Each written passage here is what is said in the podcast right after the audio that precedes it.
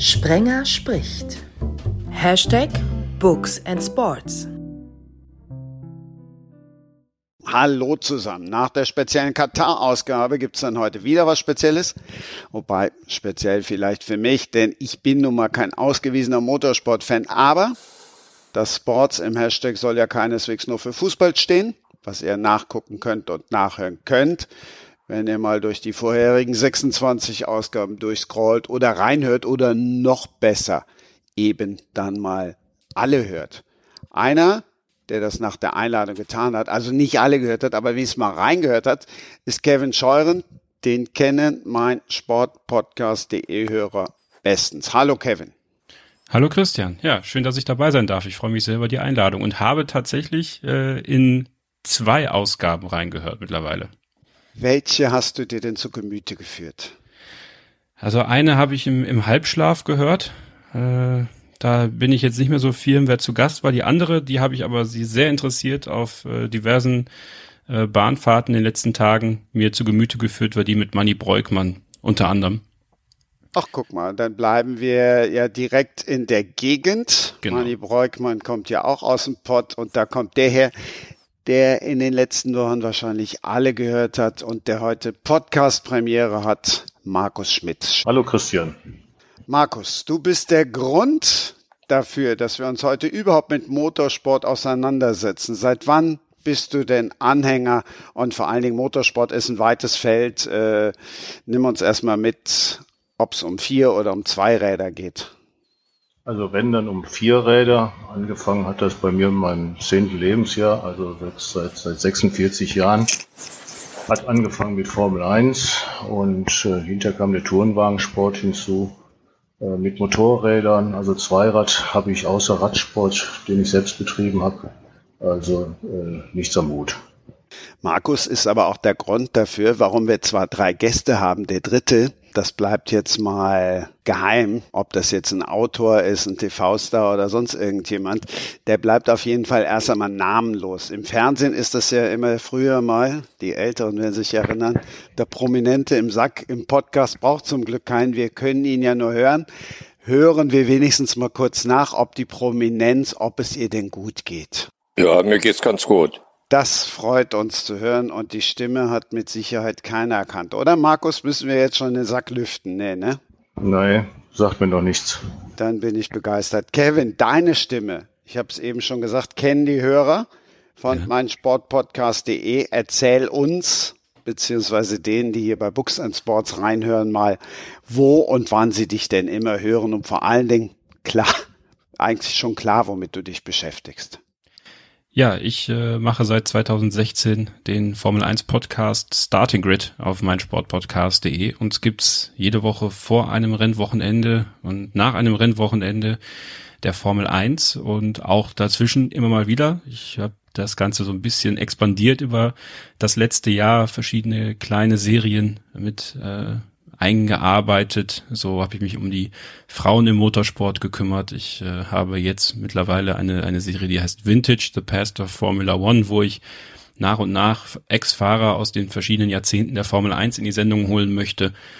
Ja, und das mache ich mit sehr viel Leidenschaft und Hingabe und deswegen, äh, ja, Formel 1, das ist, äh, das ist meins, das ist mein Metier, damit bin ich groß geworden, äh, vom Vater rangeführt und ja, hat mich nicht mehr losgelassen und jetzt darf ich das schon so viele Jahre machen und äh, das auch sehr erfolgreich und nach wie vor mit sehr viel Lust und Liebe daran. Markus, du merkst, du kommst demnächst zu nichts anderem mehr. Du hast jetzt gerade noch mal eben einen getroffen, der auch eben nicht nur eine Serie an Podcasts produziert. Ja, könnte sein. Markus, du bist ab jetzt dann ja nicht nur Podcast-Hörer, sondern du hast auch noch einen normalen Beruf. Was machst du? Ich bin von Haus aus Konstrukteur bei einer Beschlagteilefirma in Felbert und ähm, habe bin in der Vorentwicklung gewesen bis vor zwei Monaten und bin dann jetzt äh, auf Wunsch der Firmenleitung ähm, zum Prozess- und Datenmanagement gewechselt. Kevin, du machst zwar jetzt auch diverse Podcasts. Mhm. Geld verdienen ist damit ziemlich schwer. Womit verdienst du dein Geld? Äh, ich arbeite in einem Verlag, äh, beim Hehl Verlag in Königswinter. Wir vertreiben viele Sachbücher auch im, im Automotorbereich, viele Oldtimer, Schrauberhandbücher, ähm, aber auch ja viele viele Leidenschaftsbücher der der guten alten Zeit, wenn man so will. Und äh, da durfte ich in den letzten Jahren meine Ausbildung machen. Also ich bin ein, ein später Studienabbrecher und äh, habe dann eine Ausbildung dort äh, angemacht, äh, angefangen, äh, gemacht und beendet jetzt vor, vor einiger Zeit und wurde übernommen und deswegen äh, bin ich da jetzt erstmal fest angestellt und äh, ja, schaue ein bisschen in das, in das Verlagswesen weiter rein, was mir, was mir auch sehr viel Spaß macht, weil es nochmal eine ganz andere Seite zu dem ist, was ich ja äh, irgendwann vielleicht mal machen möchte. Bücher, ich meine, ich meine, wir sind hier bei Books and Sports, ja. also das heißt, du bist dann auch nochmal mit einem Schrauberbuch dabei, hoffe ich mal. Was steht in so einem Schrauberbuch? Äh, tatsächlich äh, viele, viele Handkniffe, wie Menschen, die da sehr leidenschaftlich sind, mit denen ich auch viel Kontakt habe am Telefon, die dann äh, mir gewisse Fragen versuchen zu stellen, die ich aber dann eher ans Lektorat weiterleite, weil es dann teilweise schon sehr ins Detail geht äh, wie sie äh, welche Sachen an ihrem Auto umbauen können, dass es halt sicher ist, dass sie nichts kaputt machen, äh, wo sie dann vielleicht nochmal selber äh, was lernen, was sie vielleicht schon wissen, aber vielleicht noch einen anderen Handkniff bekommen. Also einfach die Möglichkeit, ihr Auto zu restaurieren, ähm, auch ja nochmal noch mal frisch zu machen und da einfach auch ein, ein Handbuch zur Hand zu haben, was was in dem Fall für viele ja so eine so eine Nummer eins äh, so, ein, so ein Almanach ist für für ihr Auto ja, und da dann einfach ähm, das Auto auch gut bearbeiten zu können mit den eigenen Händen. Das ist ja schon wieder genau meins. Hüstel, Hüstel. Wie unser Promi Geld verdient, das erfahren wir dann später. Was der Markus Schmitz aber noch macht und vor allen Dingen, warum er überhaupt in diesem Podcast ist bei Books and Sports, das erfahren wir jetzt. Ja, also ich habe ähm, 2016 angefangen zu schreiben. Ähm, ich habe auch als Jugendlicher schon Geschichten geschrieben, die aber nicht zum Veröffentlichen gewesen wären. Und ähm, habe viele Jahre lang Modellbau betrieben, habe damit 2016 aufgehört und habe dann ähm, ja, ein Buch schreiben wollen. Ähm, habe mich an einen Roman erinnert, den ich angefangen hatte und ähm, der immer wieder liegen geblieben ist und habe dann mir überlegt, also ich schreibe äh, äh, über den Motorsport, in dem Fall Tourenwagensport. Und ähm, dann fiel mir nach einer Weile ein, dass es äh, 1992 zu 93 eine Regeländerung im Tourenwagensport gegeben hat, woraufhin ähm, die reinen Sechszylinder und V8-Motoren vorübergehend Ende 92 verboten worden sind. Und äh, es waren dann nur V6-Motoren und rein Vierzylinder-Motoren äh, erlaubt und äh, die Firma BMW und Audi ähm, wurden damit dann also als Werksteam rausgedrängt. Hinterher war die Regeländerung noch wieder zurückgenommen worden, aber die Firmen hatten dann kein Interesse mehr. Und dieses, äh, diese Regeländerung ist nie aufgeklärt worden. Also zumindest habe ich bei meiner Recherche auch nichts gefunden. Und ähm, ja, und dazu habe ich dann im Prinzip ähm, mit den Büchern der Rennfahrer Mark Kirchheim Band 1 und Band 2 eine Geschichte über zwei Bände geschrieben, die eine fiktive Geschichte eben ist und ähm, eine Möglichkeit erklärt, wie es dazu gekommen ist. Das mal so aber das ist jetzt ja, das ist jetzt ja kein Buch für, für den Verlag von Kevin, das ist ja kein Schrauberbuch, sondern wir reden schon über ein Krimi und über ein Thriller. Ja, das, ähm, äh, das hat damit zu tun, dass in meiner fiktiven Geschichte ähm, ich also die organisierte Kriminalität aus Italien habe, dass äh, in Tourenwagensport 1993 die Marke Alfa Romeo dran teilgenommen hat und ähm, ich darf in dem Buch also beschreibe, wie die organisierte Kriminalität ohne Wissen der Firma Alfa Romeo, also 1992 den Weg bereiten möchte, damit sie dann 93, wenn sie dann teilnehmen, dass sie dann also da erfolgreich sind. Es werden also ähm, größere Firmen, also Motorsportfirmen, äh, unter Druck gesetzt, erpresst und es passieren auch äh, drei Morde und ähm, das Ganze eben halt alles mit Hintergrund, äh, dem Motorsport-Hintergrund. Ähm, der Rennfahrer Mark Kirchheim und sein kleines Team aus dem Ruhrgebiet haben also relativ wenig Geld, sind noch nicht besonders erfolgreich und ähm, man erlebt halt aus seiner Sicht äh, das mit. Er hat dann auch kon äh, nicht direkt Kontakt, aber er, er erlebt natürlich auch das Ganze äh, hautnah mit und ähm, ja, das weiß ich, was ich sagen soll. Doch, du, ähm, du weißt nicht, was du sagen sollst. Das sind zweimal richtige Oschis. Das sind zweimal äh, 400 Seiten, also das sind 800 Seiten. Da lese ich sogar mal zwei Wochen dran. Also insofern kommst du da jetzt nicht mit fünf Minütchen erzählen zur Rande oder willst du uns einfach nicht so viel verraten? Also Marc fährt ja nicht nur Rennen, das muss ja irgendwann, der hat, macht ja dann auch noch ein bisschen was anderes. Ja, das äh, kommt äh, in Band 3. Ähm, äh, ermittelt er mit der Kriminalpolizei aus äh, Essen, äh, ermittelt er in einem Autodiebstahl-Serie, die im Ruhrgebiet stattfindet. Und äh, mit einem technischen Trick wird der Bande dann also das Handwerk gelegt ähm, Band 3 führt also im Prinzip zwar das Ganze weiter von Band 1 und 2, hat aber mit der vorherigen Geschichte also nichts zu tun. Die Protagonisten sind also dieselben, aber ähm, das ist, ist eine separate, für sich äh, beschlossene Geschichte. Ähm, in Band 1 ist also, ähm, geht es eben ja, wie schon gesagt, darum, dass äh, die organisierte Kriminalität äh, den Weg bereiten möchte für, für die Motorsportserie 1993. Ähm, ich habe ähm, aus Sicherheitsgründen aus der DTM eine DTR gemacht, also Touren, Deutsche Tourenwagenrennen. Auch die einen oder anderen Fahrer habe ich äh, abgewandelt, so dass die eigentlichen Namen zwar vielleicht wiedererkennbar sind für Leute, die sich ein bisschen damit auskennen, aber eben halt nicht die Originalnamen. Wer äh, könnte sich denn wiederfinden? Ja, ein Herr Schneider, ein Herr Ludwig und der ein oder andere. Äh, ja, aus Harald Groß habe ich beispielsweise Harald Klein gemacht, der ja im äh, äh, Porsche Carrera Cup gefahren ist, auch aus Essen kommt der übrigens zur selben Schule gegangen ist wie ich. Ludwig, Ludwig sagt mir was, Schneider? Bernd Schneider. Okay. Und Ludwig, wie hieß der noch mit Vornamen? Also Ludwig Klaus. hat jetzt irgendwas, Klaus, richtig, Klaus Ludwig.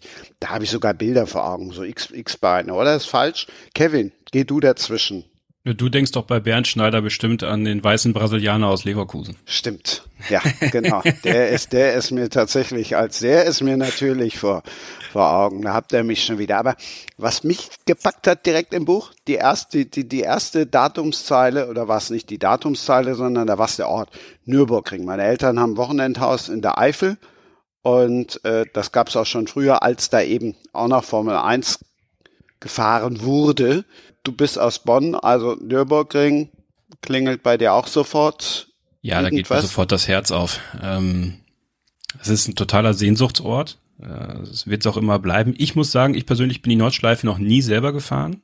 Ähm, ist aber auf meiner Liste, dass ich das wirklich mal, wirklich mal machen will. Äh, ich muss zugeben, dass ich ein bisschen Bammel davor habe, äh, die Nordschleife zu fahren, weil äh, ich mich da selber nicht, nicht einschätzen kann und vielleicht auch die anderen zu wenig, die da so, die da so auch dann Touristenfahrten machen, aber das ist auf jeden Fall da und ich war schon oft bei der Formel 1 am Nürburgring, dann auf der Grand Prix Rennstrecke, ähm, an der Nordschleife zu sein beim 24-Stunden-Rennen. Äh, das ist auch noch was, was auf meiner Bucketlist steht.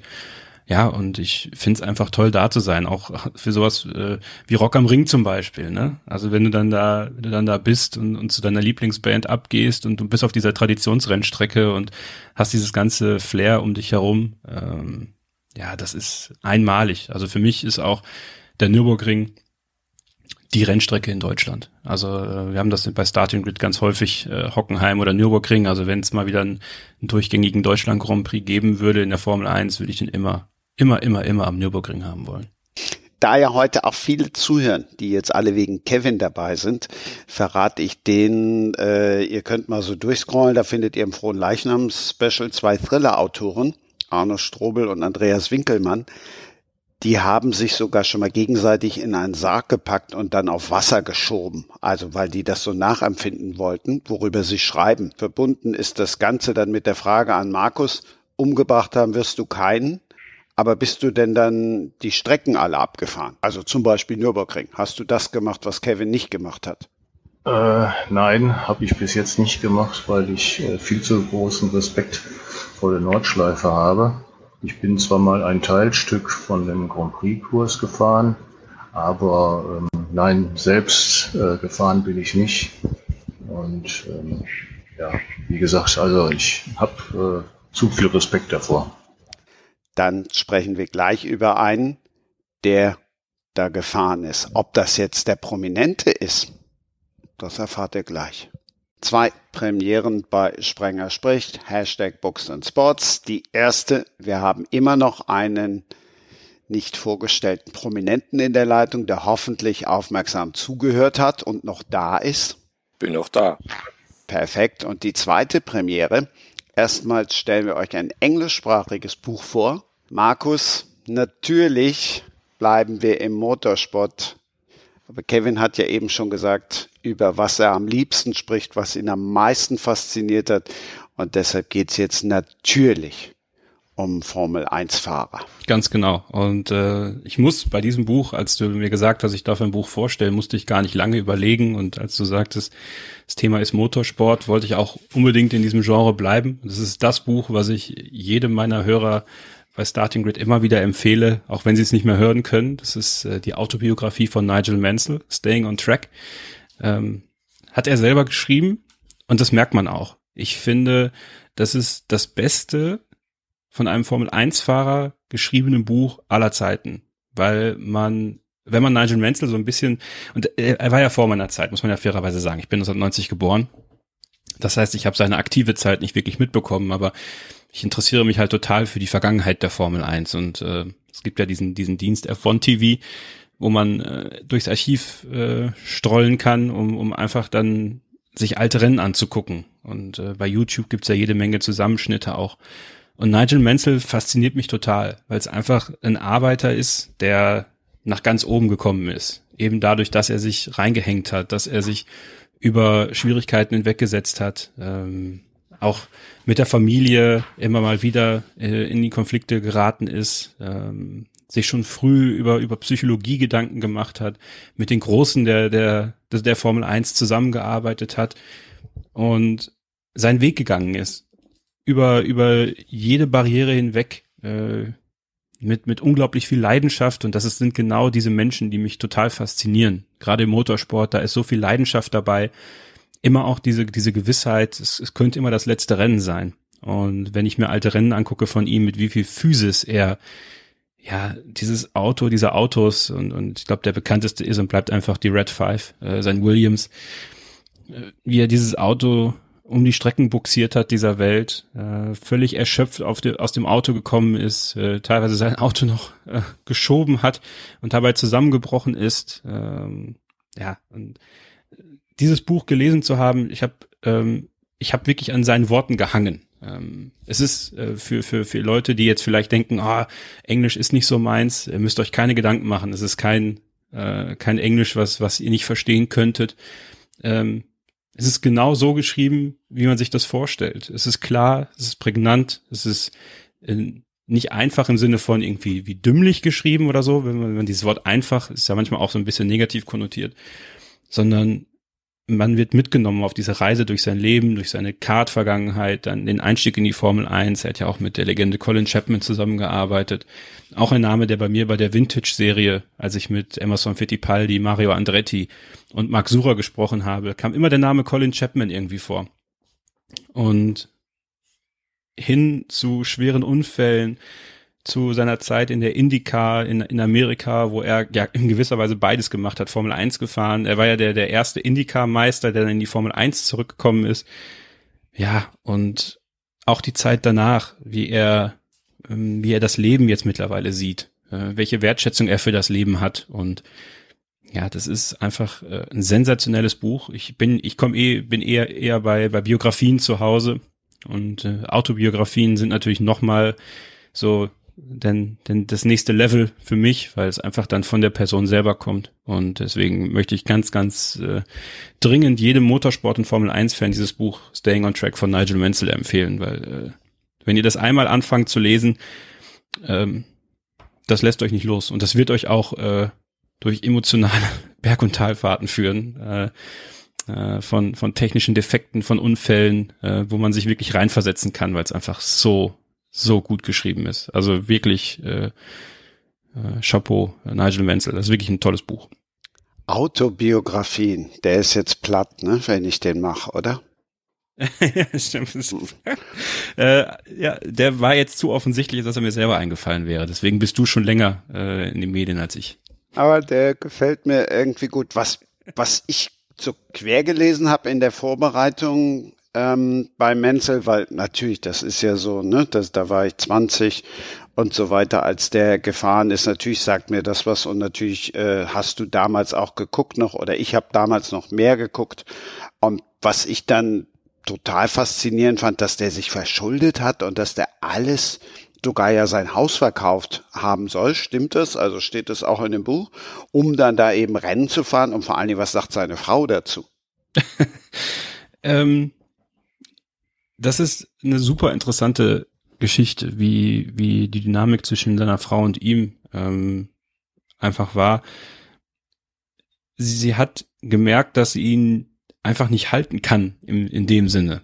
Und dass sie, wenn sie ihn liebt, dass sie das mitmachen muss irgendwo, weil er brauchte das für seine innere Zufriedenheit, er wollte das schaffen, er wollte sich das selbst beweisen und ähm, diese Liebe zwischen den beiden ist einfach so tief und so äh, vertrauensvoll, dass sie diesen Weg mitgegangen ist, auch wenn sie natürlich gerade auch nach schweren Unfällen äh, gesagt hat, nein, du musst jetzt, es geht nicht mehr und, und sie merkt aber, sie kann ihn nicht halten, er, er, er ist besessen von diesem Motorsport und ja, er ist nicht der, nicht der erste und nicht der letzte, der sich hoch verschuldet hat, der Haus und Hof verkauft hat, um, um es zu schaffen. Und ähm, das ist heute natürlich nochmal, das sind heute andere Beträge. Durch Inflation und Co. Äh, sind das heute ganz andere Beträge. Die würden vielleicht im Vergleich zu, wenn man jetzt die Zahlen von, von, von damals liest, heute wird man denken, oh, das ist ja gar nicht so viel, aber das war natürlich damals ein ganz anderer Wert äh, des Geldes. Und ja, er hat das tatsächlich gemacht. Also er hat äh, Haus und Hof verkauft, sich schwer verschuldet und, und es am Ende geschafft. Aber es hätte auch locker, ähm, ja, wie er schon manchmal schreibt, wenn es, wenn es nicht geklappt hätte, hätte er auch nicht gewusst, was er dann machen soll. Markus, Nigel Menzel, was verbindest du mit ihm? Das waren, das waren viele Jahre mit, äh, wo er mit äh, Alan Prost und äh, Aranton Senna und äh, vielen anderen zusammengefahren ist. Und das, was Kevin gerade sagte, ähm, dass er seinen Wagen nach Benzinmangel versucht hat, noch über die Startlinie äh, zu, äh, zu schieben. Daran kann ich mich noch gut erinnern, dass ich vorm Fernseher saß und äh, mitgefiebert habe und dann fuhr einer nach dem anderen an ihm vorbei und ähm, er hat dann, glaube ich, wenn ich mich recht entsinne, kurz vorher dann äh, aufgehört und hat es dann sein lassen. Das ist richtig, ja. Ja, es war, also es sind so legendäre, es ist eine dieser legendären Formel 1 Szenen. Es gibt, gibt so Szenen, die sind äh, irgendwo eingebrannt in, in, in die Köpfe eines Formel 1, wenn man das früher live gesehen hat, natürlich auch, aber auch in, in die Köpfe derer, die sich das irgendwie selber aneignen müssen durch, durch Videobibliotheken. Und ähm, das ist tatsächlich, wie er dann zusammenbricht und quasi über den Reifen rollt, also äh, am Reifen entlang und, und dann einfach nicht mehr kann. Das ist wirklich, ja, irgendwie, ich weiß nicht, ich weiß nicht, wie es dir da ging, aber ich finde, Nigel Menzel war auch irgendwie immer jemand, mit dem man, oder mit dem ich mich zumindest heute identifizieren äh, konnte, eben weil es ein weil es ein einfacher Typ war. Das war keiner, der irgendwie aus noblem Hause kam und dann irgendwie den Weg dahin gemacht hat, sondern das war einer, der, der wirklich so als Arbeiter, äh, gut, wenn du aus dem, aus dem Pott kommst, vielleicht sogar noch mal mehr, ne? Also dass es einer ist, der, der, der mal locht hat, um es da zu schaffen. Also dem hat man es äh, gegönnt, wenn er, wenn er dann gesiegt hat und äh, man war traurig, wenn, das, äh, wenn er dann ausgefallen ist oder ähm, wenn ihm dann etwas übel mitgespielt worden ist während des Rennens. Was da hat man mitgefiebert. Was verbindet denn die Prominenz mit Nigel Menzel? Ich kenne ihn. Ganz gut. Ja, und was verbindest du mit ihm? ähm, Nigel war zum, ich bin mit ihm Formel 1 gefahren in ähm, mein erstes Rennen 88 in Rio de Janeiro. Und ich habe mit ihm trainiert, äh, weil Toni Marquez unser Fitnesstrainer war. Und er hat äh, einen außergewöhnlichen Willen gehabt, war aber auch immer der Rennfahrer, der schon immer ein bisschen kräftiger war als alle anderen. Und ähm, de dementsprechend vielleicht auch ein bisschen mehr gelitten hat als sie alle anderen im, im Auto. Aber ich glaube, zu der Zeit war er schon brutal äh, vom Wille geprägt und ähm, er war ein Typ, der genau wusste, was er wollte und dafür auch alles getan hat. Hab, ich habe ihn sehr gemocht, bin mit ihm ganz gut klargekommen. So, Kevin ist geflasht, weil er schon wieder einen für seine Vintage-Reihe gefunden hat. Und Markus, bist du jetzt schlauer geworden? Ich. Äh, Markus vom Sitz gefallen. Ja, ich, äh, ich äh, zermarter mir gerade das Gehirn. Also die Stimme, die Stimme kommt mir jetzt allmählich äh, bekannt vor, aber ich habe, ähm, ich hätte jetzt gerade mal so auf äh, äh, Jochen Winkelhock getippt, aber da liege ich wahrscheinlich total daneben. Ähm, der, ist ja, der ist Schwabe, der Jochen. aber der ist auch an dem, hat an dem Rennen ein Jahr später teilgenommen. Da war Nigel auch dabei. Ja, dann lag ich ja nicht ganz so daneben. dann überleg jetzt noch mal eine Sekunde und dann hast du noch mal eine Sekunde Zeit. Vielleicht verrät uns die Prominenz ja, ob er ähm, auch Haus und Hof verkaufen musste, um dann in die Formel 1 zu kommen. Ähm, nein, musste nicht Haus und Hof ähm, verkaufen, weil ich hatte gar kein Haus und Hof. Ähm, das äh, ich habe damals äh, das, das bisschen, was ich hatte, äh, natürlich auch geopfert für, mein, für meine Karriere, aber ich hatte auch mit dem Papa im Hintergrund, der einiges dafür getan hat äh, oder äh, meine, die ganze Familie hat auf vieles verzichtet, dass ich meinen Sport aus ihm konnte. Ähm, aber ja, Haus und Hof habe ich nicht äh, auf, aufs Spiel gesetzt, äh, vor allen Dingen, als ich dann da Eddie Jordan hätte fahren können.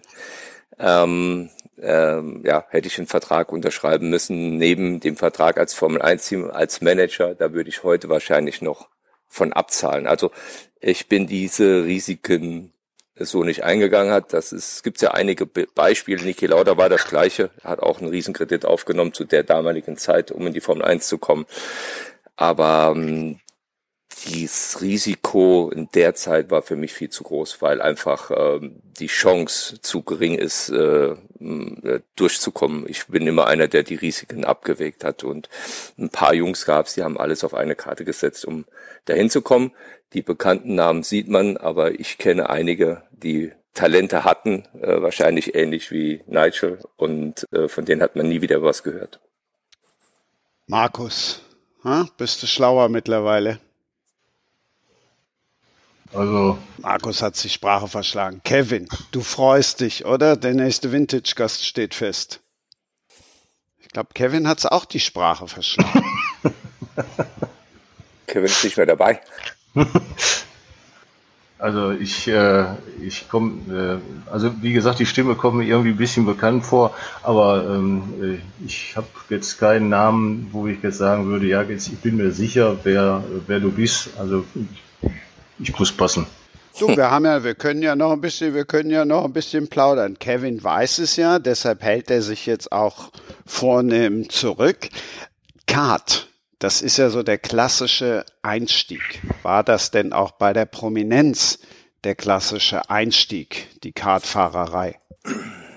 Ganz klar, ich habe mit fünf Jahren angefangen im Kartsport und äh, bin bis heute der einzige deutsche Weltmeister im Kart.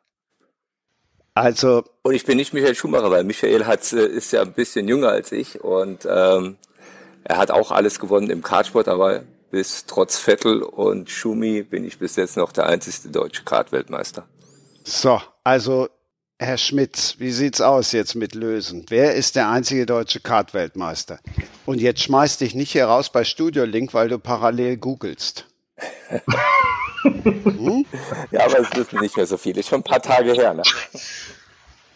Ähm, also Bernd Schneider hätte ich jetzt noch beinahe gesagt, aber nein, also ich. Ja, äh, was, was, was hindert dich an Bernd Schneider? Ich bin mir jetzt nicht 100% sicher, ob Bernd Schneider Formel 1 gefahren ist. Das muss ich, äh, muss ich ganz ehrlich sagen, da muss ich passen. Und oh. wenn, dann war es, glaube ich, nicht allzu lange. Aber ich habe, ich, ich habe, ich habe die Historie, äh, ich habe zwar Formel 1 geschaut, aber ich glaube, ich, äh, ich kann mich nie an alles erinnern. Ja, Dafür ist das schon lange her. Jetzt schreit Kevin auf, der hat sich eben dann schnell die, die, die Nummer schon notiert hier abgeschrieben, damit er noch einen Gast für, für Vintage hat. Und jetzt machen wir es ganz, ganz spannend. Wir haben ja schließlich zwei Breaks. Ihr könnt jetzt alle googeln und ich überlege mir, ob ich das jetzt da unten in die Show Notes reinschreibe oder nicht, ob ich damit zu viel vorwegnehme. Das bespreche ich dann jetzt mit Kevin, dem Podcast-Hasen, ob ich da jetzt Mr. X reinschreibe oder was ich da reinschreibe. Wir sind wieder da.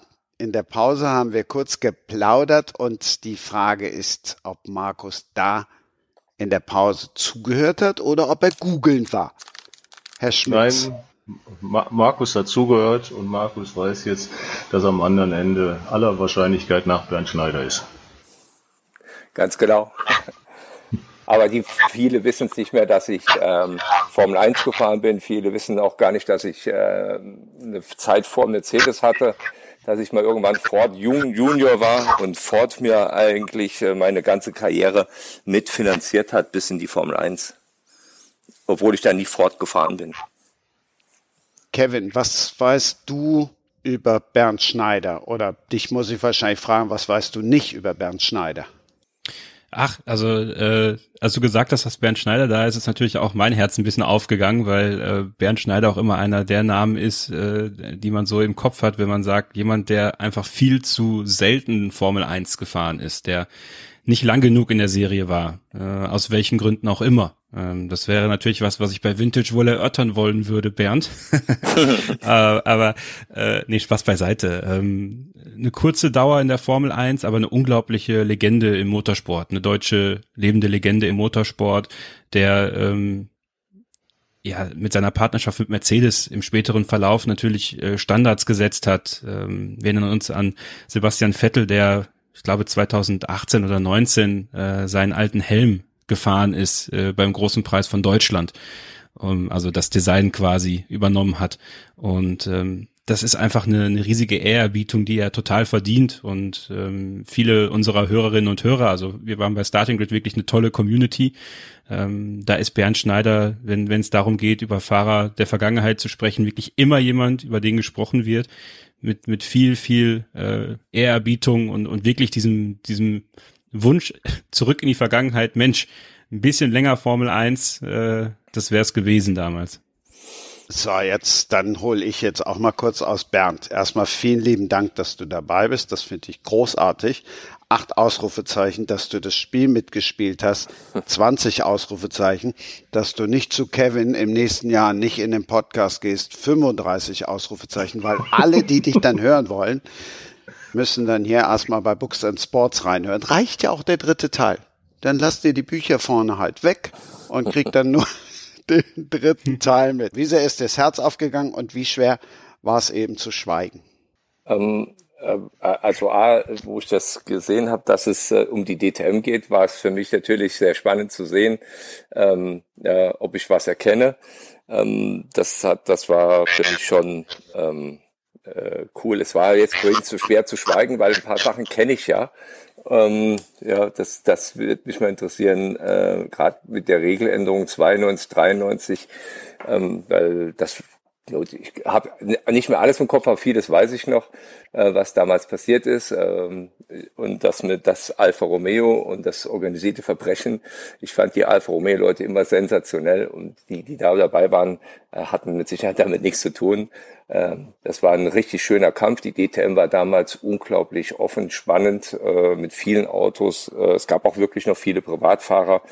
Und es war eine schöne Zeit. Formel 1 wäre ich gerne länger gefahren, das lag ja nicht an mir dass ich äh, nur zwei Jahre fest bei Zackspeed gefahren bin. Dann war ich ja noch Testfahrer bei Footwork Porsche.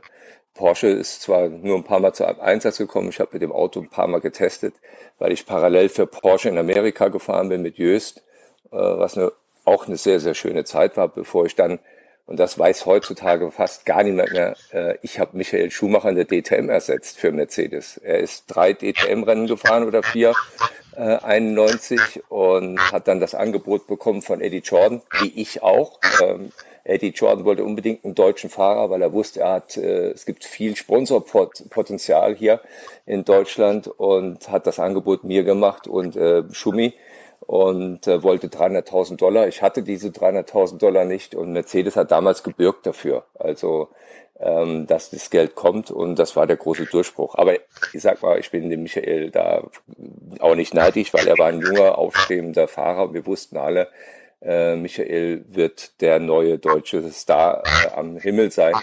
Und ähm, ja, dann hat Norbert Haupt mich angerufen und gesagt, kannst du die letzten drei Rennen für Mercedes in der DTM fahren? Und so bin ich zur DTM gekommen. Und Markus, jetzt bist du gefordert. Darfst jetzt all das nochmal beantworten, dem Mann beantworten, den du im Buch wie getauft hast? Äh, ich habe aus Bernd Schneider Bernhard Schneider gemacht. Bernhard Schneider. Gut, äh, viele sagen Bernhard. Ich habe einen guten Freund, der nennt mich immer Bernhard, also von daher gar nicht weit weg. Aber ganz am Anfang ist auch äh, gibt es auch ein paar Namen. Äh, ich glaube, Sandy Grau war das eine, oder? Ja, äh, genau. Gesagt. Und, äh, äh, und dann der Bernhard war ja der Mercedes-Fahrer eigentlich. Äh, ich weiß auch gar nicht, wie der hieß mit, mit Vorname. Äh, Gab es auch einen. Also ein paar Namen habe ich äh, äh, wiedergefunden in, in, den, in den Reihen. Also ich, äh, ich habe mir eine Excel-Liste gemacht und habe mir die Namen rausgeschrieben und habe die, äh, ich könnte die jetzt aufrufen und äh, nachschauen, aus welchen Namen ich welche gemacht habe. Aus Klaus, okay. Klaus Ludwig habe ich Klaus Lottwig gemacht. Okay. Äh, also, also leicht wiedererkennbar, wie gesagt, aber eben halt, äh, äh, um nicht zu viele Leute äh, oder dem einen oder anderen auf die Füße zu treten, habe ich dann das Ganze äh, verändert. Aber noch erklär Bernd das dann jetzt nochmal mit der Regeländerung und den klassischen Books and Sports HörerInnen dann auch noch. Oder erklär's mir einfach. Die anderen wissen es wahrscheinlich alle. Ähm, also die, äh, also die Regeländerung war Ende 92 und ähm, sie besagte also, dass die reinen Sechszylinder und die V8-Motoren, wobei das nur noch, die V8-Motoren sollten auch rausgenommen werden, wobei Audi schon, ähm, schon so gut wie feststand, dass die rausgingen. Ähm, und BMW ist dann äh, auch rausge, äh, hat also auch die DTM verlassen, ist dann zur britischen Tourenwagen-Serie, war da auch sehr erfolgreich. Ähm, die Privatfahrer mit den äh, BMWs, die durften also weiter daran teilnehmen. Und ähm, ja, und das Ganze, ähm, warum, wie gesagt, das Ganze gemacht worden ist, wer auf die Schnapsidee gekommen ist, das äh, lässt sich also nicht feststellen. Und äh, wie gesagt, ich habe dann äh, dazu dann halt eine fiktive Geschichte, Geschichte geschrieben. Und ähm, äh, Mark Kirchheim fährt also einen sieben Jahre alten BMW M3, ähm, geht ganz normal arbeiten ähm, in einem Fensterbaubetrieb und äh, seine Kollegen, ähm, die helfen ihm also mit, äh, schmeißen das Geld zusammen, damit sie sich das Ganze leisten können. Der Roman startet äh, an einem äh, Sonntagmorgen am Nürburgring und ähm, äh, ja, und dann erlebt man halt so, ähm, ich habe versucht, das so zu schreiben, dass auch äh, meine Mutter, die sich überhaupt nicht für Motorsport interessiert, ähm, da langsam reinkommt, dass es für die Leute, die sich auskennen, nicht zu langweilig ist und die anderen, die mit Motorsport gar nichts am Hütchen haben, ähm, abgeholt werden und so ein bisschen mit äh, reinschnuppern. Und ähm, äh, was jetzt also beispielsweise die Start, äh, die Startaufstellung betrifft und die Einführungsrunde und ähm, und während des Rennens am Nürburgring ähm, zieht dann eine ein, ein, Team zieht seine Fahrzeuge zurück, beenden und brechen also das Rennen äh, mittendrin ab. Wie gesagt, das ist alles fiktiv. Auch die äh, auch das organisierte Verbrechen aus Italien hat es äh, wahrscheinlich nie gegeben und äh, gehe ich mal zumindest stark von aus. Und ähm, der oberste Boss auf Sizilien, Bernardo Carbone, hat also ein ganz äh, großes Ziel, Und ähm, warum er eigentlich das Ganze veranlasst, äh, geht dann ähm, am Ende von Band 2 geht das daraus hervor, da erfährt der Leser dann den eigentlich mehr als nur banalen Grund, warum die ganzen Morde, die ganzen Machenschaften äh, vollzogen worden sind. Und ähm, äh, also die Probeleser oder die Leser, die ich bis jetzt gesprochen habe, die waren alle dann über den eigentlichen Grund recht schockiert und äh, weil er einfach zu banal ist. Und ähm, es gibt da noch äh, ein Brüderpaar, Marco und Antonio, Antonio Mancini, die also ähm, recht äh, profihaft ähm, zu, zu Wege schreiten und äh, Leute so beseitigen, dass sie nicht nach ein paar Jahren wieder ausgegraben werden können. Und äh, ich habe dafür länger recherchiert, um mir zwei Mordmöglichkeiten ausgedacht, wovon ich überzeugt bin, dass die bis jetzt in keinem Buch auftauchen. Und äh, meine Mutter hat äh, den ersten Band gelesen, hat mich anderen Tag angerufen, nachdem sie von einem der Morde gelesen hat und hat gesagt, Markus, was habe ich bei dir falsch gemacht? Ähm, wie kann man sowas schreiben? Und ähm, äh, sie konnte die Nacht danach nicht schlafen, weil ihr das nicht mehr aus dem Kopf ging. Und äh, es ist also nicht, äh, nicht grauenhaft oder blut, äh, äh, blutdürstig oder so, sondern ähm, äh, ich schreibe es eigentlich relativ ähm, einfach gelassen. Und, äh, aber es ist vielleicht doch schon etwas speziell und auf jeden Fall sichergestellt, dass die Getöteten nicht wieder auffindbar sind. Hauptsache Muttern probiert es nicht dann mal selber aus. Bernd, vielleicht kannst du die, ähm, die Regeländerung, konntest, hast du sie jetzt wieder vor Augen oder in dem Fall muss man ja bei Motoren vielleicht eher vor Ohren sagen? Äh, ja, also das war so, dass wir ähm, 91, 92 ja das typische DTM-Reglement hatten, wo man mit dem Evo, Evo 2 gefahren ist. Das heißt, man musste 500 Autos bauen, Serienautos, um damit äh, DTM fahren zu können. Und dann hat man ein klassisches Klasse 1 Reglement, was ja seit letztem Jahr auch nicht mehr gibt, äh, ins Leben gerufen. Und daraus ist in wir ja, die Motoren wurden nicht verboten. Also wir sind ja 93 noch mit dem Vierzylinder gefahren, mit dem ähm, 190er, weil unsere C-Klasse erst 94 kam. Und Alfa Romeo ist dann 93 mit dem Sechszylinder gekommen. Der Armin Hane ist ja mit dem BMW Privatautos noch mitgefahren. BMW und Audi haben sich zurückgezogen. Äh, 91 mitten in der Saison äh, Audi, weil sie ähm, ja mit dieser verdrehte Kurbelwelle hatten, äh, diese 180 Grad Kurbelwelle und die war laut Reglement nicht erlaubt und darüber, die haben das anders gesehen. Da sind die ja Mitte 91 ausgestiegen und ähm, ja, äh, BMW ist dann ausgestiegen im Jahre Ende 92. Wir haben da die Meisterschaft gewonnen, Klaus Ludwig, ähm, das erste Mal. Und die sind Ende 92 ausgestiegen. Und dann standen wir da mit unserem Klasse 1 Reglement und haben halt auf äh, Alfa Romeo gewartet.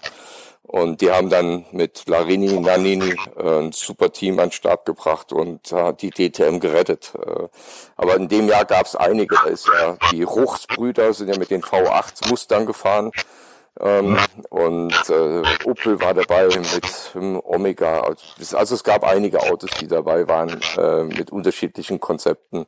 Und es war schon sehr spannend. Aber Motoren äh, wurden nicht irgendwie verboten, dass es irgendwie eine Baureihe nicht mehr gab. Also es gab unterschiedliche. Wie gesagt, wir sind Vierzylinder-Reihenmotoren gefahren. Es gab Sechszylinder-Reihen von BMW, die Alfa Romeos mit dem V6 und äh, die, die Ford sind damals, glaube ich, V8 gefahren, äh, die mit dem Mustang.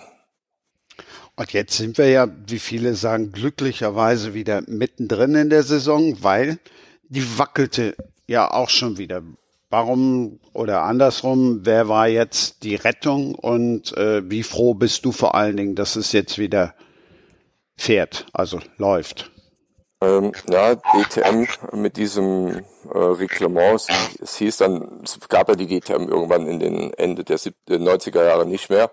Äh, und erst 2000 ging es wieder los nach Klasse 1 Reglement. Es war, war praktisch ähm, so von denen von damals übernommen und hat sich immer weiterentwickelt. Aber irgendwann ist Mercedes ausgestiegen aus der DTM, weil die Kosten weggelaufen sind. Natürlich hat man auch ein bisschen im Blickfeld gehabt, was passiert äh, mit gerade äh, mit den Elektromotorsport äh, und viele sind in die Formel E gegangen, äh, Mercedes auch und äh, deswegen war das mit ein Grund aus der DTM auszusteigen, weil man gesagt hat, man hat äh, Formel 1 man hat dann die Formel E und Kundensport. Äh, dann ist man relativ breit aufgestellt. Und dann hatte Berger, der die äh, Organisation von Hans-Werner Aufrechter übernommen hat, ähm, irgendwann nur noch zwei Marken gehabt. Und das ist natürlich immer gefährlich.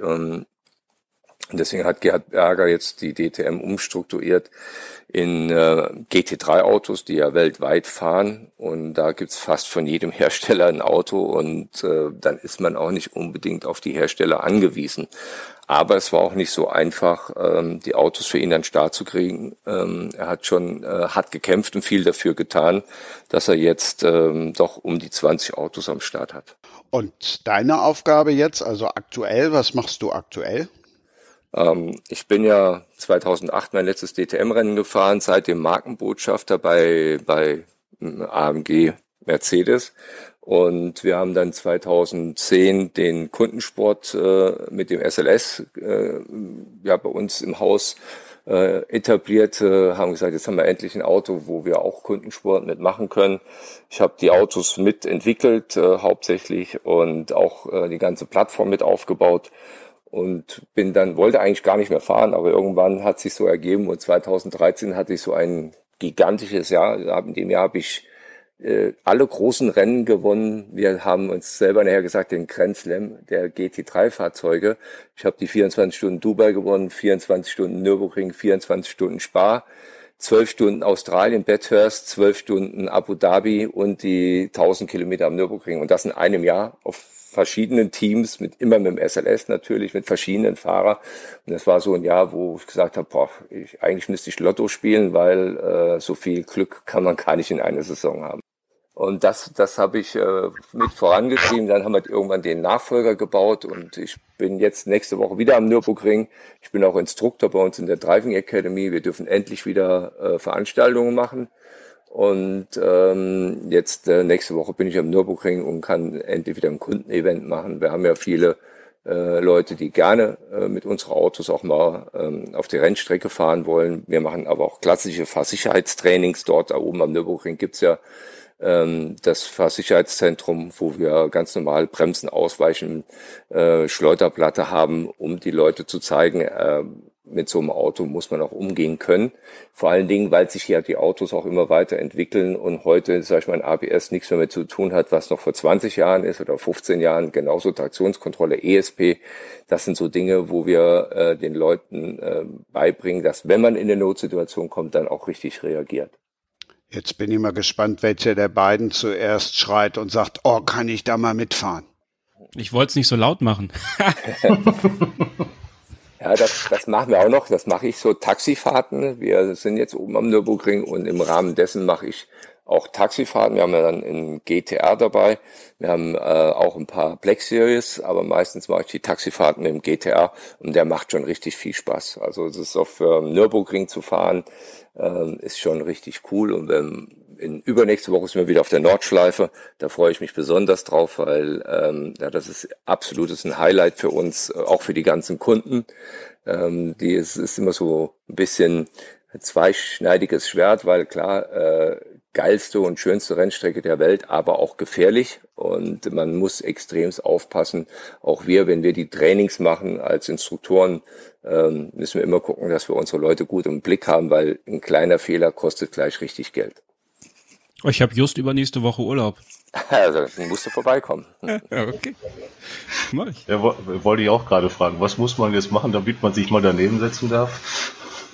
Ah, daneben setzen ähm, muss, muss man gucken, wie das, das organisieren wir schon, aber meistens machen wir das ja nur für die Kunden, die da dabei sind, dass sie halt auch sehen, ähm, was kann das Auto wirklich. Äh, weil äh, ganz klar ist, dass so in, auch in einem Straßenauto viel mehr drinsteckt, als das, was man äh, äh, ja selber wenn man normal fährt, äh, also ich rede gar nicht von der Straße, sondern selbst wenn man auf der Rennstrecke fährt, ähm, denkt, dass das da drin steckt. Also immer wenn ich Leute mitnehme, ähm, ja, sind die schon unglaublich beeindruckt, dass so ein Auto, wie man über die Curbs fährt, wie man schaltet, wie man den Motor praktisch quält und ja, dass das Auto eigentlich locker wegsteckt. Mhm. Deswegen nehmen wir die Leute auch mit, äh, zu zeigen, was, was, was machbar ist ähm, nicht um sie zu verleiten, sondern einfach zu sagen, was was ist. Und wie gesagt, wir haben halt die Kunden, die da da sind, ähm, die werden, äh, ähm, das ist in dem Preis mit drin. Bei uns ist das ja auch bei Unternehmen, was an der Börse geführt ist, ist ja alles mit Compliance und äh, äh, irgendwelche Regelungen. Ich darf ja bei so Veranstaltungen noch nicht mal meine Kinder mitnehmen.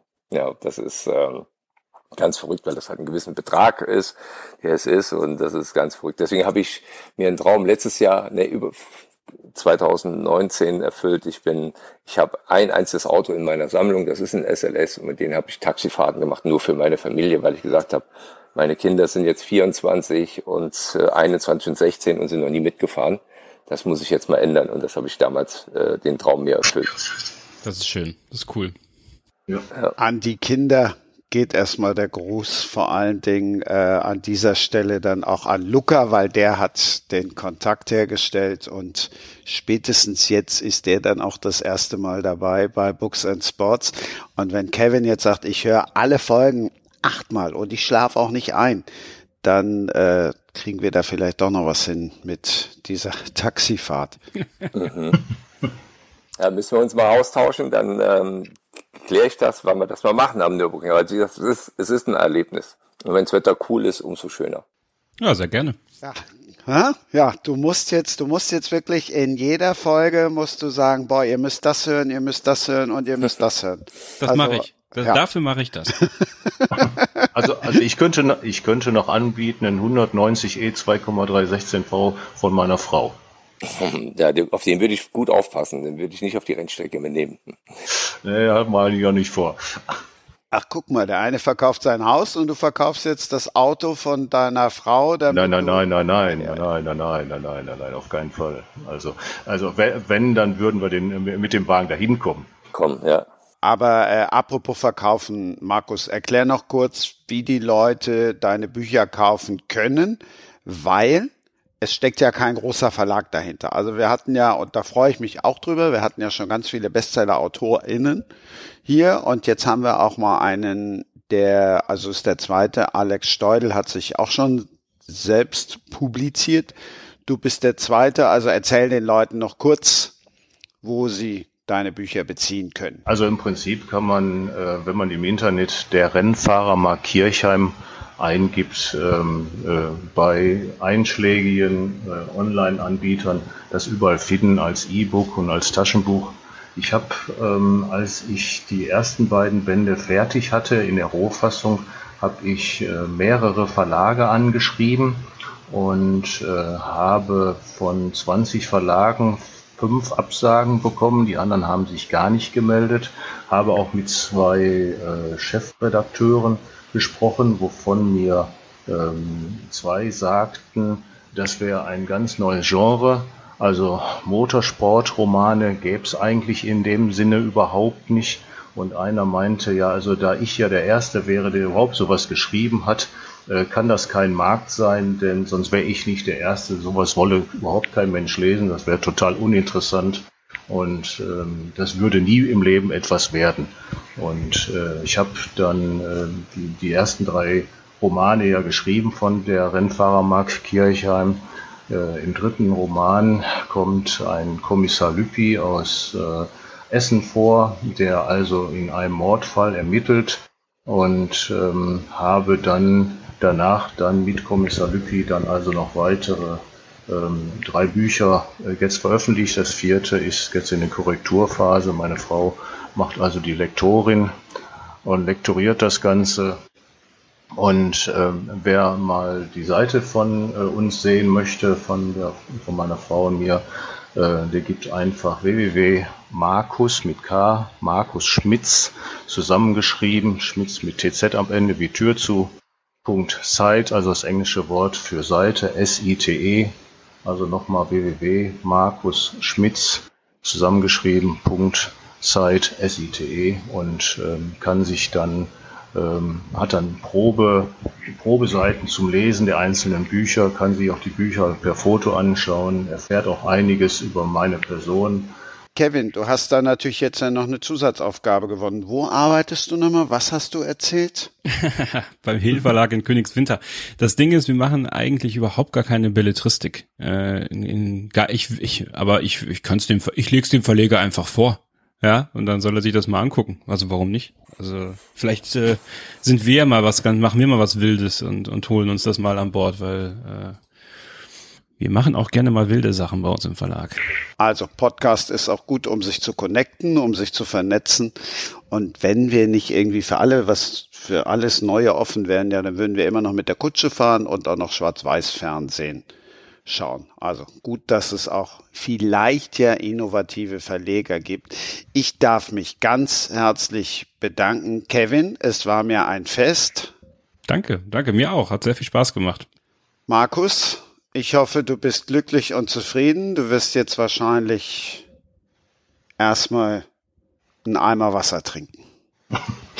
Also ich äh, erstmal bin ich äh, recht sprachlos, dass ich äh, äh, ein Gespräch mit Bernd Schneider äh, führen durfte, zumal ich ähm, Ende, äh, muss ich mal kurz überlegen, Mitte der 90er auf der, ich meine, da hieß es noch Jochen Ringschau in Essen, äh, mir eine äh, Autogrammkarte habe von ihm geben lassen. Ähm, er sie mir also gegeben hat. Also, ähm, äh, also insofern, ja, ich bedanke mich erstmal, äh, dass ich daran teilnehmen durfte und dass ich was zu den Büchern sagen durfte. Recht herzlichen Dank.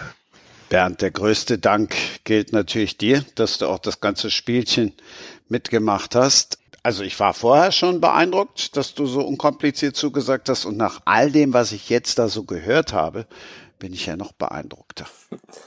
Ja, ich bin froh, dass ich dabei sein durfte, denn es hat Spaß gemacht, ähm, ähm, die alte DTM ähm, immer noch ein bisschen ähm, ja, zu, in den alten Zeiten zu schweifen und äh, auch da Erinnerungen hochkommen zu lassen. Und wenn ihr hier jetzt gerade bei mir zu Hause seid, ich habe so ein kleines Männerzimmer, da hängen unglaublich viele Bilder und stehen alle meine Autos als Modell, also nicht die Originale. Und das ist äh, immer ganz schön, wenn man doch irgendwann mal so ein bisschen zurückschauen kann. Warst du jemals bei Wetten das? Äh, nee, ich war nie bei Wetten das, äh, hatte auch nie so die richtige Idee für eine Wette. Er hätte ja sein können als Prominenter. Also danke Bernd und ich frage dann in der nächsten Folge, warum er denn nie eingeladen war. Weil nach zuletzt ganz viel Sport geht's dann eher mal in Richtung Media and Sports. Der zweite Ableger könnt ihr ja auch regelmäßig hören, wisst ihr. Veröffentlichung ist immer dienstags. Da ist dann Holm Dressler bei Books and Sports, der ehemalige Wetten, das Regisseur. Dann Jürgen Evers, ein Künstlermanager und mit Christina Hortenbach eine Romanautorin, die im wahren Leben Promi-Reporterin ist. Also wie immer ein cooler Mix, wie auch heute. Ich sag Dankeschön an die drei Gäste und danke euch fürs Zuhören und tschüss. Das war Sprenger spricht. Hashtag Books and Sports.